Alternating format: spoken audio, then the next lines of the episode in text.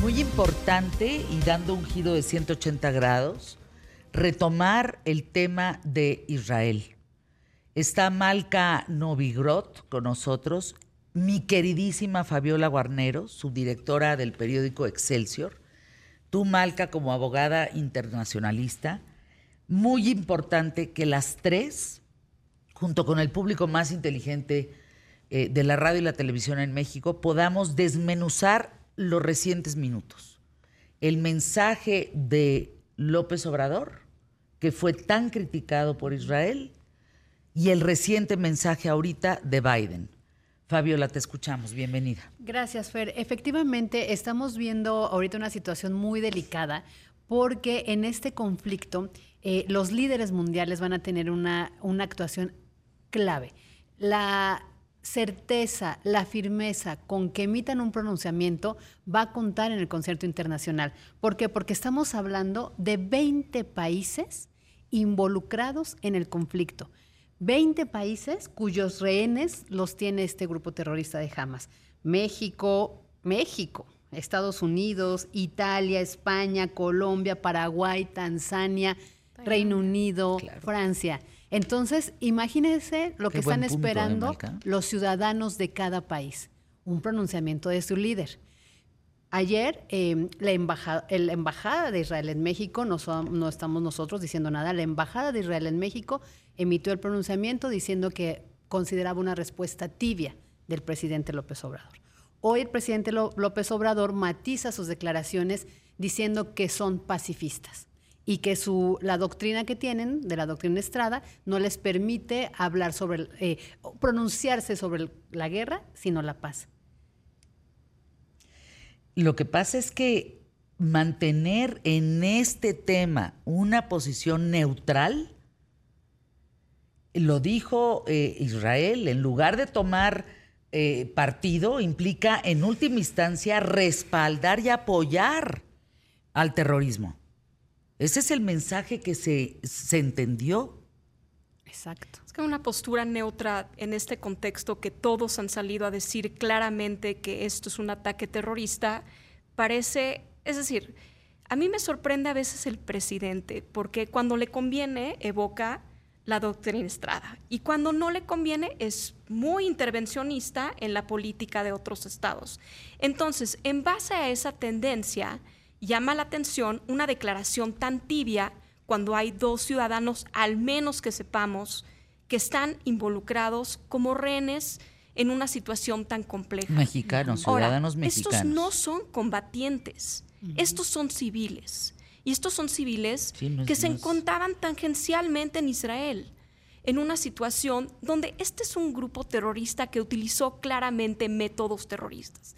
Entonces se puede tener una declaración un poco más matizada, quizá, pero sí decir lo que se tiene que decir. No puede ser tibio, y menos en esta situación con una comunidad judía tan importante en México, que finalmente es la segunda más grande de Latinoamérica. Exacto. La declaración de Biden ahorita fue contundente. Punto. Eh, ¿Nos puedes comentar al respecto? Sí, eh, dijo, nosotros estamos con Israel y nos aseguramos y nos aseguraremos de que tengan lo necesario para defender al pueblo. No hay excusas para el terrorismo. Fue un acto de maldad.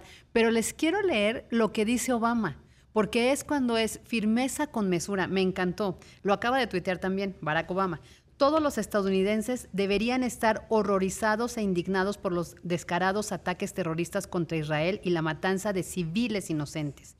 Lamentamos a los que murieron. Recemos por el regreso seguro de aquellos que han sido rehenes y apoyamos firmemente a nuestro aliado Israel mientras desmantelan a Hamas. Mientras apoyamos el derecho de Israel a defenderse contra el terrorismo, debemos seguir luchando por una paz justa, duradera para israelíes y palestinos por igual. ¿Ve qué, clase de diplomacia? Es una claridad de cómo decir las cosas de una forma balanceada, pero decirlas. Ahora, vamos a decir lo que, lo que sucedió. También la Secretaría de Relaciones Exteriores sí salió a decir lo que se tenía que decir, una condena contra un ataque terrorista. ¿no? no sé el wording exactamente, ¿no? Pero es importante con la institucionalidad de México salir a decir eso. Lo que piensa el presidente y lo que entienda no es el presidente, no es la persona Andrés Manuel, México. es México, es el presidente de México.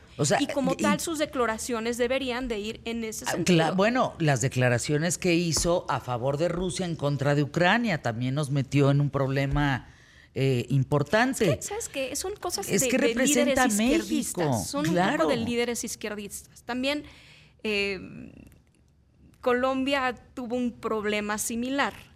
La izquierda siempre ha apoyado. Ahora, perdón que lo diga, pero nuestro presidente tiende a apoyar mucho a líderes muy cuestionables, como Venezuela, por ejemplo, que hay claras eh, violaciones a derechos humanos en Venezuela, en Cuba. Entonces, ¿qué está pasando? O sea, eh, ¿hacia dónde nos estamos orillando? Aquí lo que no sé, y les pregunto a ustedes que, le saben más al tema, ¿cuál será eh, la postura de Estados Unidos frente a un vecino que ya está rompiendo vidrios? O sea, ya está rompiendo vidrios importantemente con el tema de, de no salir a decir que un acto terrorista es deleznable y es un crimen. Estados Unidos creo que está concentrado en otras cosas ahorita, tiene otras prioridades más que las declaraciones de México, aunque no le van a sentar bien, ciertamente. Estados Unidos está concentrado en no escalar este problema y en este, esta crisis no es nada más jamás Israel, es también tiene el potencial de hacerse un problema mucho más grande porque Irán está detrás. E Irán siempre golpea. Irán no va a hacer una confrontación directa contra Israel. Siempre utiliza sus proxies, que son Hezbollah en el norte, o sea, en el norte, en el sur del Líbano, en el norte de Israel, y Hamas y el yihad islámico. ¿no? Son estos grupos con una clara vocación, lo tienen en su, en su en su etos de formación de destruir al Estado de Israel. Pero no solo de destruir al Estado de Israel, es algo que no se ha mencionado. Estos grupos tienen una clara vocación porque todos fueron formados, o sea, jamás parte de la hermandad musulmana, que es un grupo que nace en los 20 en Egipto, que tiene una vocación de ir en contra también de los países árabes con una tendencia secular. Por ejemplo, esta hermandad eh, musulmana está prohibida en Egipto. Y está prohibida en Egipto porque también le pega a estos líderes, quiere establecer en estos países árabes califatos con una clara vocación de un Islam muy riguroso, basado en el Corán y la Sunna. Entonces, las Sunnas son los dichos del profeta, ¿no? Nada de, nada de márgenes. Y lo mismo quiere hacer en el territorio ocupado por Israel. Entonces, no hay margen de negociación. Cuando tú, cuando te quiere destruir una, o sea, cuando en tu carta de fundación tú estableces que tú quieres establecerte un Estado en donde Israel tiene su territorio, pues no hay mucho margen de negociación.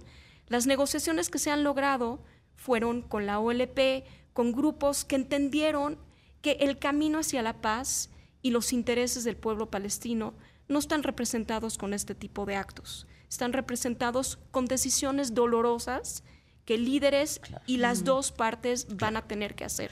Ahora, eh, eh, la, manera de, tomar como rehén a la población civil, atentar contra niños, matarlos, mujeres, el tema de los jóvenes en el concierto, a mí me parece de una atrocidad. Sí, lo que pasa es que estamos viendo ya niveles de, de, falta de respeto a la humanidad. Es decir, eh, fueron contra los civiles, contra los menores. exactamente, son crímenes de lesa humanidad, eh, en donde la postura enérgica es condenar eso. Estás arrebatando vidas de civiles. ¿no? Eh, generalmente en las guerras vemos que son ataques a bases militares pero cuando entras, ahora ese es un gran problema que dejó al descubierto la vulnerabilidad de los estados, es decir, en este caso Israel, que tiene hasta este domo de hierro, que es pues es, una figura, ¿no? ficticia, pero es para eh, eh, eh, pues evitar los misiles. Cuando te penetran por tierra, pues dejan al, descubierto tu vulnerabilidad. No, y por aire. Por aire, pero, paracaídas. pero fue una misión claramente muy estudiada y desde hace mucho tiempo y contando con el apoyo de un país muy importante que tiene el know-how, digámoslo. ¿Por qué? Porque mandaron salvas al domo de hierro para despistar al domo de hierro, para que puedan llegar misiles. Entonces, esto es súper estudiado. Esto no lo hace cualquier grupito. Esto es una... ¿Quién financia a Hamas? Dos, países, principalmente Irán, y Qatar. También. ¡Wow! Qatar también. Entonces, pero sobre todo Irán. Irán ¿Financian a Hamas ambos? Sí. Sí, los dos lo financian y no solo eso, se financia también con otras cosas. Digamos que jamás que es la fuerza dominante en la parte de Gaza, pues también quita fondos para pagar salarios y para pagar otras cosas en beneficio de sus poblaciones. Y, déjenme decirle que es un negocio lucrativo para el mundo, porque acuérdense que ahorita vean las acciones de las empresas de armamento, de armamento en misiles y de drones, y subieron las acciones. Y se han encontrado armas chinas. ¿Qué hacen armas chinas ahí? Pues es que es un muchos, de, los, conflictos son la guerra, la guerra son las guerras son negocio, ese es el tema. Cierto. Eso es lo terrible. Las imágenes que vemos eh, tienen un trasfondo terrorífico de la propia humanidad, terrorífico, así es impensable, caray. Gracias, Malca, gracias por estar aquí, gracias, Fabi, gracias por acompañarnos. Eh, ¿Te quedaste con dudas, Santiago? También yo creo que es interesante ver como la postura de, un cuate que apenas está aprendiendo sobre este tema. Soy nuevo y hasta hace poco llegué a entenderlo, porque pues yo escuchaba el Israel, Gaza, Palestina, etcétera, pero jamás estuve tan enterado y jamás lo había tenido tan de cerca. a ver si vienen a platicarnos para que ellos también estén enterados, ¿no? la forma en cómo se estableció, el, todo este conflicto y el Estado palestino. Emilio, ¿con qué te quedas? Pues un gran programa, gracias por habernos acompañado. No, no, yo me quedo con, con este tema de, de Israel. Qué barbaridad. ¿Cómo es posible que se sepa el nombre y apellido de quien financia el terrorismo? Es impensable. Se quedan con Paco a continuación. Muy buena tarde.